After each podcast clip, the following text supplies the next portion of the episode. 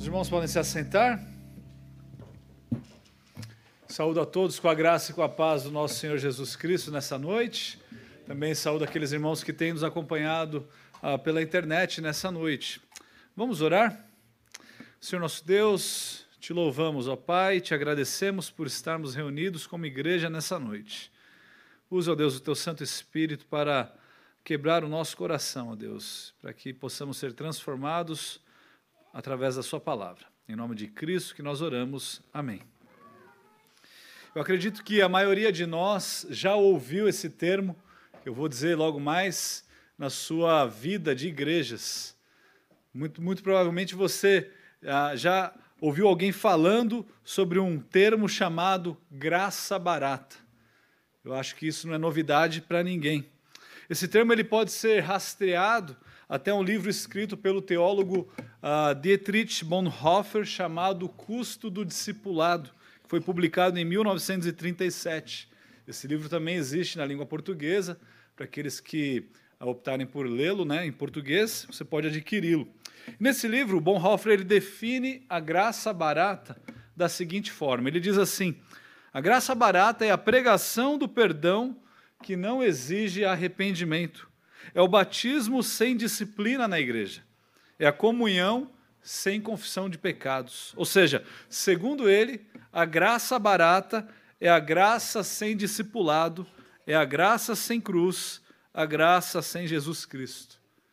Em outras palavras, a graça barata é aquilo que a maioria de nós tem almejado. É um desfrutar dos benefícios do cristianismo sem os custos envolvidos nesse cristianismo. E muitos de nós podemos nos identificar com essas frases de Bonhoeffer.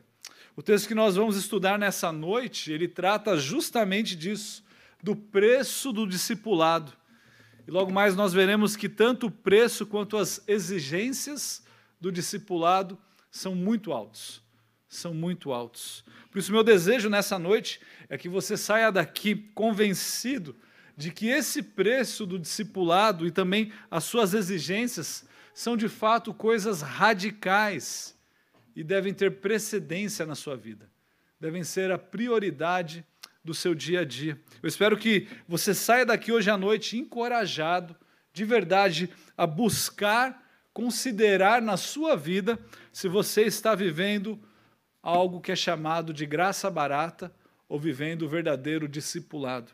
O texto que nós vamos ler é o texto de Lucas, capítulo 9, nos versículos 57 até o versículo 62. Um texto bem conhecido no Evangelho de Lucas, 50, ah, Lucas capítulo 9, do versículo 57 ao versículo 62. Agora, agora que você abriu a sua Bíblia, eu peço que você volte alguns versículos ali, no versículo 51 ainda do capítulo 9, pois é ali que começa o contexto do texto que nós vamos estudar nessa noite. No versículo 51 diz assim: E aconteceu que, ao se completarem os dias em que devia ele ser assunto ao céu, manifestou no semblante a intrépida resolução de ir para Jerusalém que acontece é que Jesus ele se dispôs a ir para Jerusalém a fim de ser crucificado. Jesus estava manifestando ali o seu plano aos seus discípulos, pois ele desejava viajar de onde ele estava para Jerusalém, sabendo que ele iria ser crucificado lá em Jerusalém. Então, o plano de Jesus e também dos discípulos que estavam acompanhando ele ali era que eles, ao passar pelas aldeias e cidades da região, eles se hospedassem lá em Samaria, enquanto eles estivessem a caminho de Jerusalém. Porém, o povo da região ali de Samaria não gostou da ideia de Jesus e dos seus discípulos e proibiu que Jesus ficasse hospedado ali. Então, Jesus, com seus discípulos, segue em frente e partem para uma outra aldeia. Isso nós vemos no versículo 56, lá no finalzinho do versículo 56, que diz: E seguiram para outra aldeia. E agora no versículo 57, nós encontramos então o texto que nós vamos estudar nessa noite, e nós vemos que Jesus está caminhando, indo dessa aldeia rumo a Jerusalém para cumprir a sua missão de morrer por pecadores como eu e como você. O autor do, do livro de Lucas, ele apresenta nesse quadro aqui três pessoas que manifestaram o desejo de se juntar a Jesus nessa caminhada, nessa peregrinação até Jerusalém. E no caminho dessa aldeia até Jerusalém, nós lemos lá no versículo 57 o seguinte: Alguém lhe disse, alguém que estava ali perto do caminho, disse a Jesus: Seguir-te-ei para onde quer que fores. Seguir-te-ei para onde quer que fores. A fala dessa pessoa, ela demonstra pelo menos duas coisas. Ela demonstra que aparentemente essa pessoa estava disposta a fazer tudo que fosse necessário para se tornar um discípulo de Jesus. Em segundo lugar, a fala dessa pessoa também demonstra um desprendimento de coisas materiais. Mas quando nós vamos estudar os evangelhos, é muito importante que a gente olhe os outros evangelhos também. Por quê? Alguns desses evangelhos trazem as mesmas histórias com detalhes diferentes, porque o público para o qual eles foram escritos eram públicos diferentes. Então, Mateus, no capítulo 8, ele trata justamente desse relato. E ele traz ali um outro detalhe sobre essa primeira pessoa, sobre esse primeiro personagem que se aproxima de Jesus. E segundo o relato de Mateus, essa pessoa era um escriba. Nós lemos isso lá em Mateus 8, no versículo 19, que diz assim: Então, aproximando-se dele um escriba, disse-lhe: Mestre, seguir-te-ei para onde quer que fores. O importante aqui é que nós devemos nos lembrar que os escribas eram pessoas de um alto poder aquisitivo, por conta do trabalho que eles tinham. Muitos desses escribas, eles eram contratados para criarem ou fazerem contratos legais. Assim como um advogado hoje em dia, alguma pessoa que trabalha nessa área. Eles também eram contratados para ah, manter registros, fazer registros e para escreverem cartas. Se você ah, se lembra no, no início do livro de Lucas, você vai perceber que, muito provavelmente, esse evangelho de Lucas foi o evangelho que alguém pediu para que Lucas escrevesse. E muito provavelmente os escribas faziam algo semelhante. Fato é que essa profissão de escriba, ela requeria uma pessoa muito bem qualificada e também alguém especializado naquilo. Não era qualquer um que poderia se tornar um escriba, pelo menos nesse contexto do Novo Testamento. Mas Jesus responde a esse personagem, a esse escriba, da seguinte forma: ele diz lá no versículo 58 de Lucas 9: Mas Jesus lhe respondeu: As raposas têm seus covis e as aves do céu ninhos, mas o filho do homem não tem onde reclinar a cabeça. Jesus ele responde dizendo que mesmo os animais mais comuns daquela época, daquela região, teriam local para recorrer quando eles precisassem descansar. As raposas têm os covis, as aves dos céus têm os seus ninhos, mas ele diz: Eu, o filho do homem, termo aqui mais utilizado por Jesus para se referir a ele mesmo. Ele diz: Eu não tenho onde reclinar a minha cabeça, nenhum local sequer.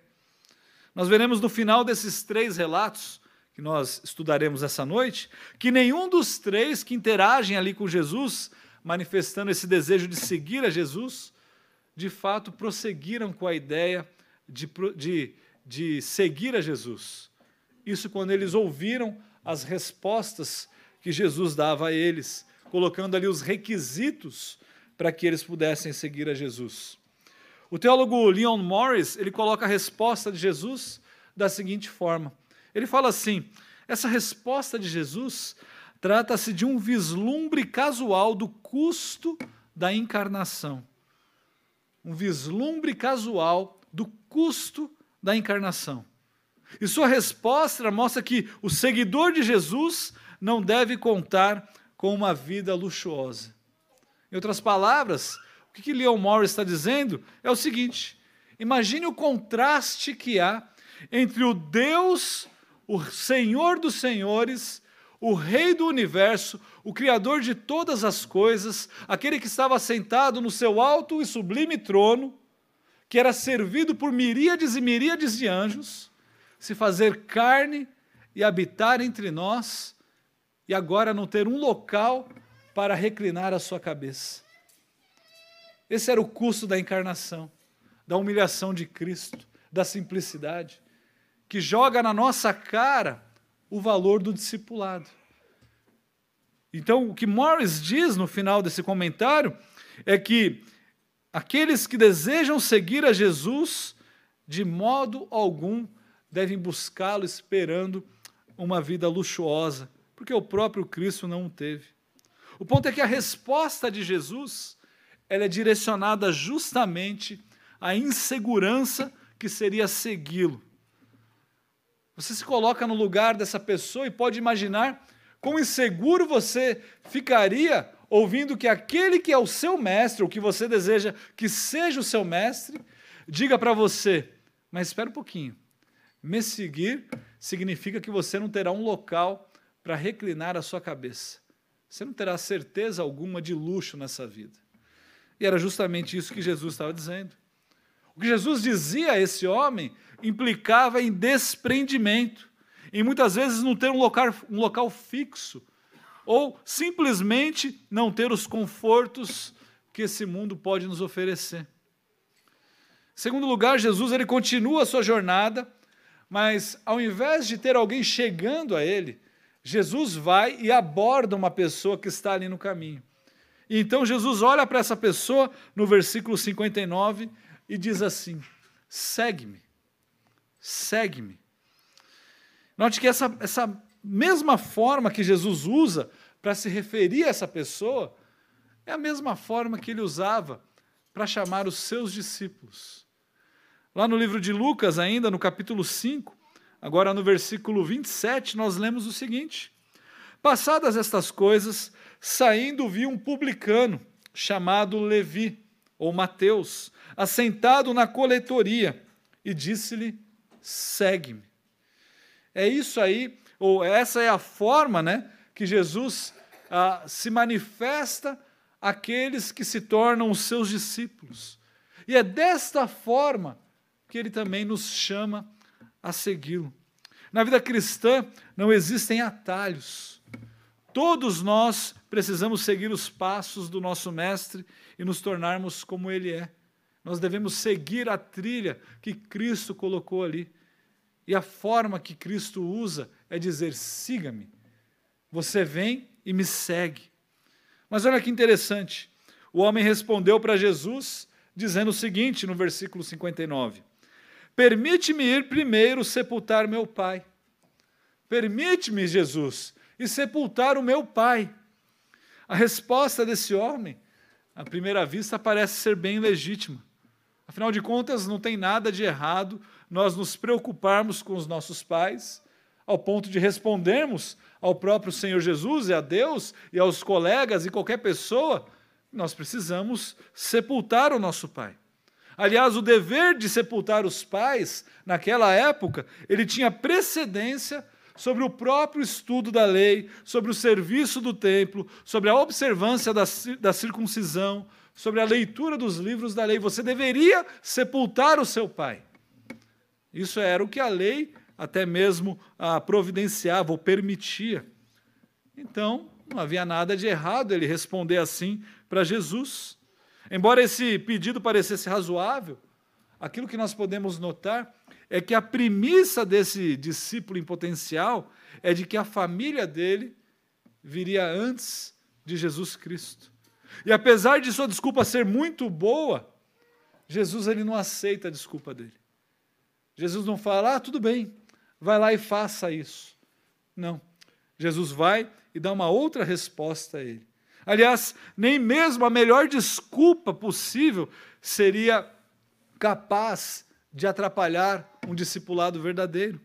Então Jesus ele retruca esse homem dizendo no versículo 60: Deixa aos mortos o sepultar os seus próprios mortos. Tu, porém, vai e prega o reino de Deus. Agora, quando nós olhamos para esse texto, para essa resposta, existem pelo menos duas vertentes ah, teológicas aqui, ou duas ideias ah, que nós podemos tirar da maneira de interpretar o que Jesus quis dizer aqui. Talvez o pai desse homem com que Jesus estava falando, ele estivesse vivo. Ou seja, o que o homem está dizendo a Jesus é: Jesus, eu quero te servir, eu quero ser o teu discípulo, mas espera um pouquinho, deixa meu pai, já idoso, morrer, e quando ele falecer, eu vou sepultá-lo, eu vou ficar livre. Aí eu não tenho impedimento nenhum, eu posso te servir da melhor maneira possível. Ou então, você pode imaginar que o pai dele poderia ter acabado de morrer, ou estava ali ah, morto há pouco tempo, ele precisava tratar ali do sepultamento, como é sugerido por alguns comentaristas.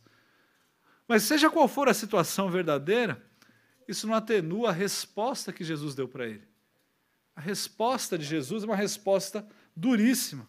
Jesus simplesmente disse para ele: Deixe os mortos sepultarem os seus próprios mortos.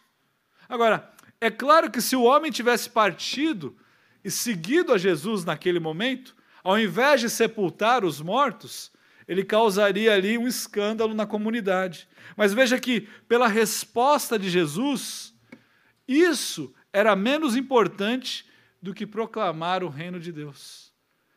O escândalo seria muito pouco quando comparado à proclamação do reino de Deus. Pois tornar-se um discípulo de Cristo é assumir um compromisso completamente radical.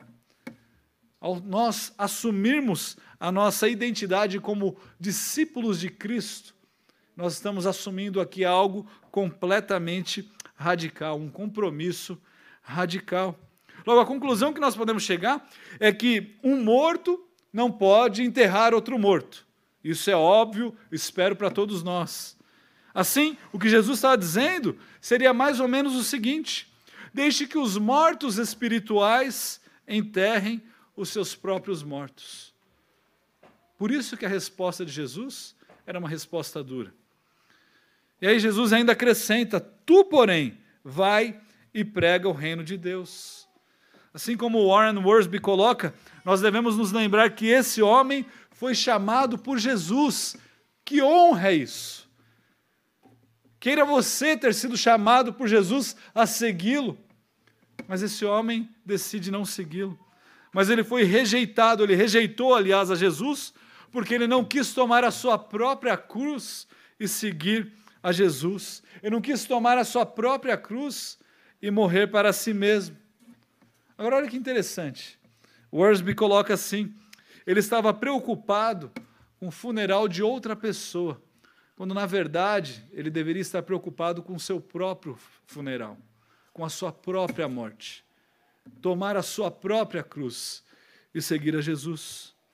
Irmãos, tornar-se um discípulo de Jesus é uma questão de prioridade. E proclamar o reino de Deus é tão importante que não há tempo para esperar ou para se preocupar com outras coisas. Ser um discípulo de Jesus é uma questão de prioridade.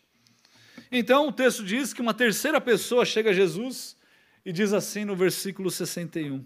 Outro lhe disse: Seguir-te-ei, Senhor, mas deixa-me primeiro despedir-me dos de casa. Não sei se você notou, mas os três chamaram Jesus de Senhor. Mas nenhum dos três estava verdadeiramente disposto a cumprir aquilo que Jesus estava mandando eles fazerem. E mais uma vez, o postulante a se tornar discípulo, ele vem a Jesus dando as suas próprias prerrogativas.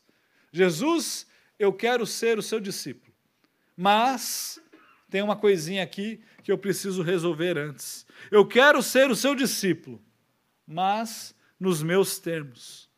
A condição estipulada aqui por esse não era algo também fora do comum. Aliás, nós vemos o que ele vai sugerir a Jesus, a, ou na verdade, que ele já sugeriu a Jesus, acontecendo em outro livro do Antigo Testamento, lá no livro de 1 Reis. Em 1 Reis, capítulo 19, nós vemos a mesma resposta que ele dá dada por Eliseu no trato de Eliseu com Elias. 1 Reis 19, 19 e 20 diz assim: Partiu, pois, Elias dali achou Eliseu, filho de Safate, que andava lavando com doze juntas de bois adiante dele. Ele estava com a duodécima junta. Elias passou por ele e lançou o seu manto sobre ele, ou seja, escolhendo ele para o serviço que ele haveria de cumprir. Então deixou estes os bois, correu após Elias e disse: Deixa-me beijar a meu pai e a minha mãe, então te seguirei. Elias respondeu-lhe: Vai e volta, pois já sabes o que fiz contigo. A pergunta é: o que há de errado em despedir-se, então, dos seus familiares, para então você seguir a Jesus? E aparentemente a resposta que nós temos é nada. Mas não foi isso que Jesus enxergou. Jesus viu outra coisa.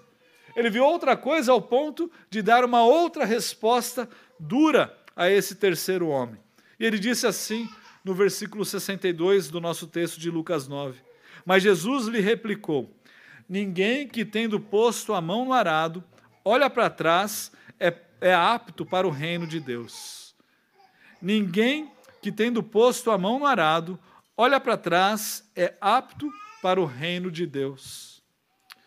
Ponto aqui é que Jesus estabelece, está estabelecendo é que tornar-se um discípulo de Jesus implica também em foco. Tornar-se um discípulo de Jesus implica em foco. Ninguém que começa a arar a terra, o solo, é capaz de olhar para trás e continuar numa linha reta, sem se desviar do caminho, ou sem se perder, ou sem fazer algo errado. É isso que Jesus está dizendo.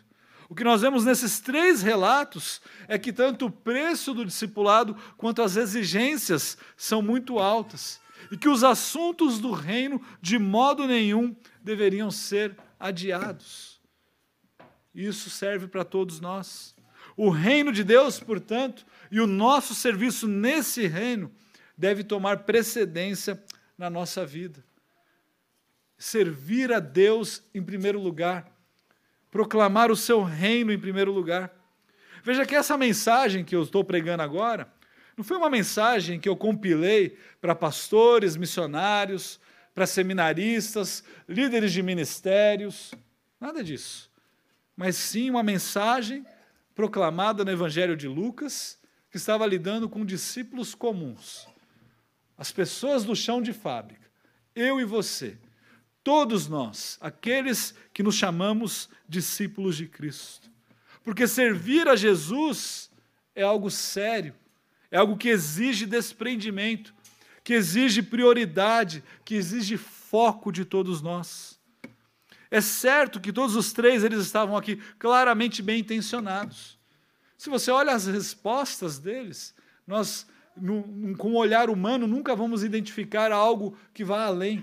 Aparentemente eles estavam muito bem intencionados, mas eles não haviam a, percebido quais eram aí a natureza das exigências feitas para você servir no reino de Deus.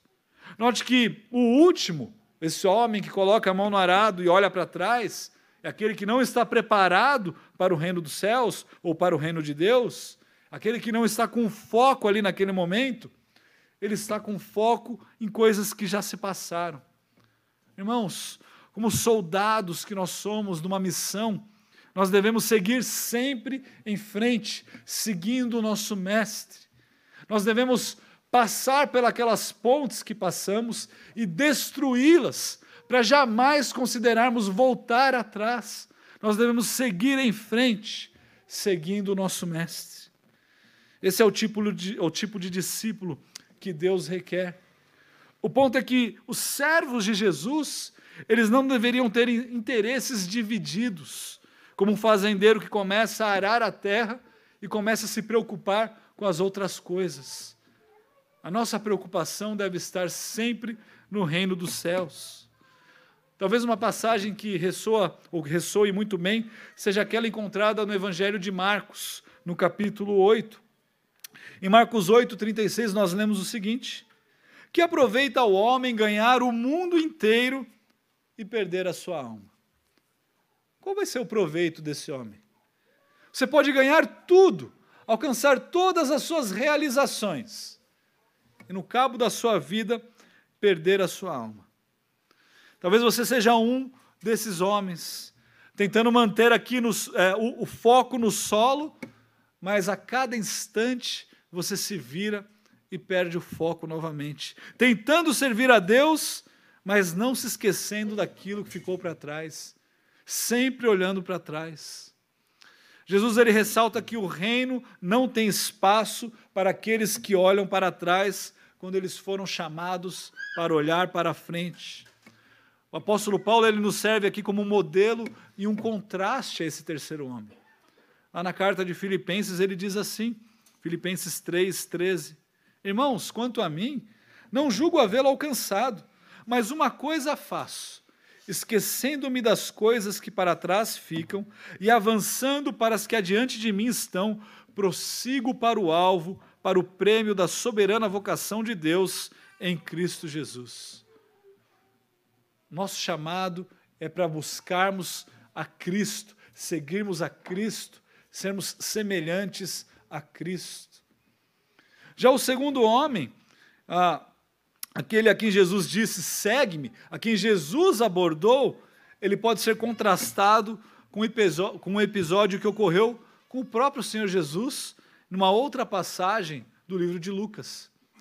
Um capítulo antes, em Lucas capítulo 8, nos versículos 19 até 21, nós lemos o seguinte: Enquanto Jesus falava às multidões, vieram ter com ele sua mãe e seus irmãos, e não podiam aproximar-se por causa da concorrência do povo.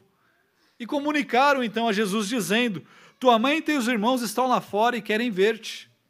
Então Jesus olha para essas pessoas que foram chamar ele ali e diz assim: Minha mãe e meus irmãos são aqueles que ouvem a palavra de Deus e a praticam. A minha mãe e os meus irmãos são aqueles que ouvem a palavra de Deus e as praticam. Enquanto os mortos deveriam sepultar os próprios mortos, todo aquele que ouve e cumpre a palavra de Deus é chamado de mãe, irmãos de Jesus Cristo. O que significa que nós devemos amar tanto a Cristo, que o nosso amor pela nossa família pareça ódio em comparação ao nosso amor por Cristo que o amor que, que nós temos por Cristo ofusque o amor que nós temos pela nossa família. É isso que esse texto está nos dizendo. Em Lucas 14, 26, nós lemos ainda: Se alguém vem a mim e não aborrece a seu pai, a mãe, mulher e filhos, irmãos, irmãs, e ainda a sua própria vida, não pode ser meu discípulo. O preço do discipulado é muito alto, as exigências são muito altas. Em relação ao primeiro homem, aquele que diz que seguiria Jesus onde quer que ele fosse, mas ele não estava disposto a se desprender dos seus bens. O que nós podemos dizer dele, senão que aqueles que estão dispostos a assumir o risco do discipulado, do desprendimento das coisas terrenas e das coisas materiais, estes receberão algo muito melhor. O próprio Senhor Jesus Cristo nos disse em, em João capítulo 14: Na casa do meu pai há muitas moradas. Se assim não fosse, eu vou-lo teria dito, pois eu vou preparar-vos lugar. Irmãos, nós estamos preocupados demais com as coisas terrenas, com as coisas materiais, quando nós deveríamos estar preocupados é com o reino de Deus. Nós nos assemelhamos demais com esses três homens. Quantos desafios nós temos diante de nós. Lembre-se disso. Esses três homens chamaram Jesus de Senhor, mas nenhum dos três estava disposto a obedecer às palavras do seu Senhor. Nenhum dos três estava disposto a se tornar como seu mestre. Não é à toa que o próprio Jesus disse no capítulo posterior, no capítulo 10 de Lucas, que a seara é de fato grande, mas os trabalhadores são poucos. Por isso nós somos chamados a orar ao Senhor da seara para que Ele envie trabalhadores. Porque muitas são as pessoas que estão dispostas a dizer: Senhor, Senhor, eu sou um discípulo de Cristo. Até o próximo problema, até a próxima circunstância, até o próxima, a, situa a próxima situação que não lhe agrada. Muitos são aqueles que se propõem a seguir a Cristo, mas infelizmente poucos são aqueles que realmente estão dispostos a fazer isso da maneira que Cristo estipula. Que você seja um desses poucos. Que nós aqui sejamos um desses poucos. Todos esses três homens, esses três encontros, serviram como diferentes facetas de um diamante. Quando você olha para aquele diamante, para um diamante, você vê aquela peça esculpida e diferentes facetas. E cada uma dessas facetas, eu diria que são como o desprendimento, a prioridade e o foco. Por isso, irmãos, nós devemos nos lembrar das palavras de Lucas capítulo 9, no versículo 23. Se alguém quer vir após mim, a si mesmo se negue, dia a dia tome a sua cruz e siga-me. O discipulado requer um alto preço e exigências altíssimas. Sabe por quê? Porque foi na cruz do Calvário que o nosso Deus, Cristo Jesus, se entregou em nosso lugar, pagando um altíssimo preço pelos nossos pecados, cumprindo todas as exigências da lei, para que você e eu não precisássemos padecer. Cristo fez isso em nosso lugar, para que nós não precisássemos fazê-lo, porque se nós precisássemos, não conseguiríamos. Qual que é o preço que você está disposto a pagar hoje? E quais as exigências você está disposto a cumprir hoje para se tornar um discípulo verdadeiro de Cristo? Vamos orar?